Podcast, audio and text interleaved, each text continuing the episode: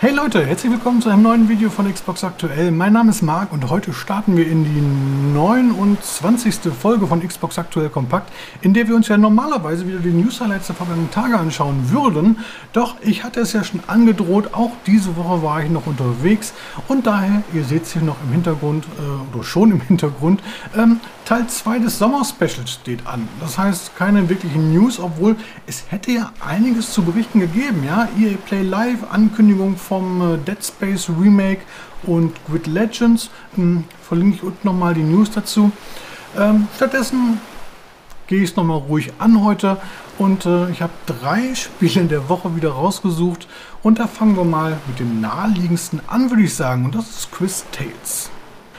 Quiz Tales könnte man als Liebeserklärung an klassische Japan-Rollenspiele beschreiben, ähm, in der Vergangenheit, Gegenwart und Zukunft auf einem einzigen Bildschirm zusammengeführt werden.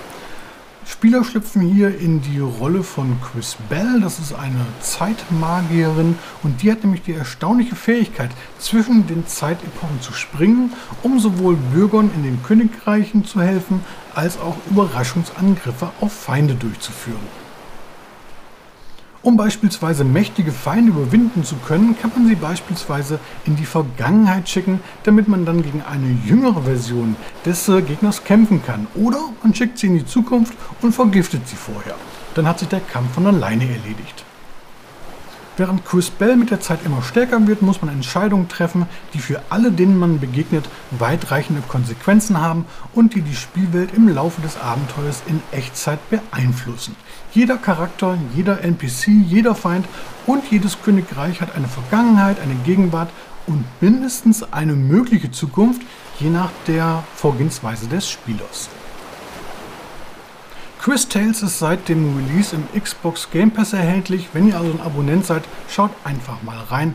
Ansonsten äh, kostet der Download 39,99. Kommen wir zum zweiten Spiel und das ist äh, Urban Trial Tricky bzw. die Deluxe Edition. Denn die ist jetzt für die Xbox One erhältlich. Urban Trial Tricky erinnert natürlich an das große Vorbild Trials, da Ubisoft hier aber gerade nichts nachliefert könnte dies hier für Fans eine willkommene Abwechslung sein.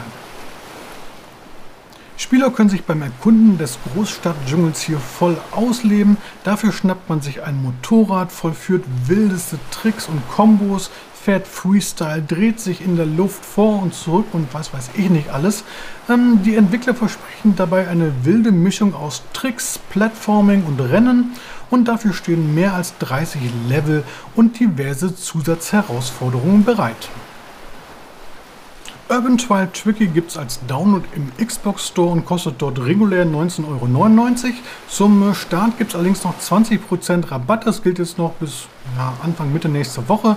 Äh, kostet die Titel also nur 15,99 Euro.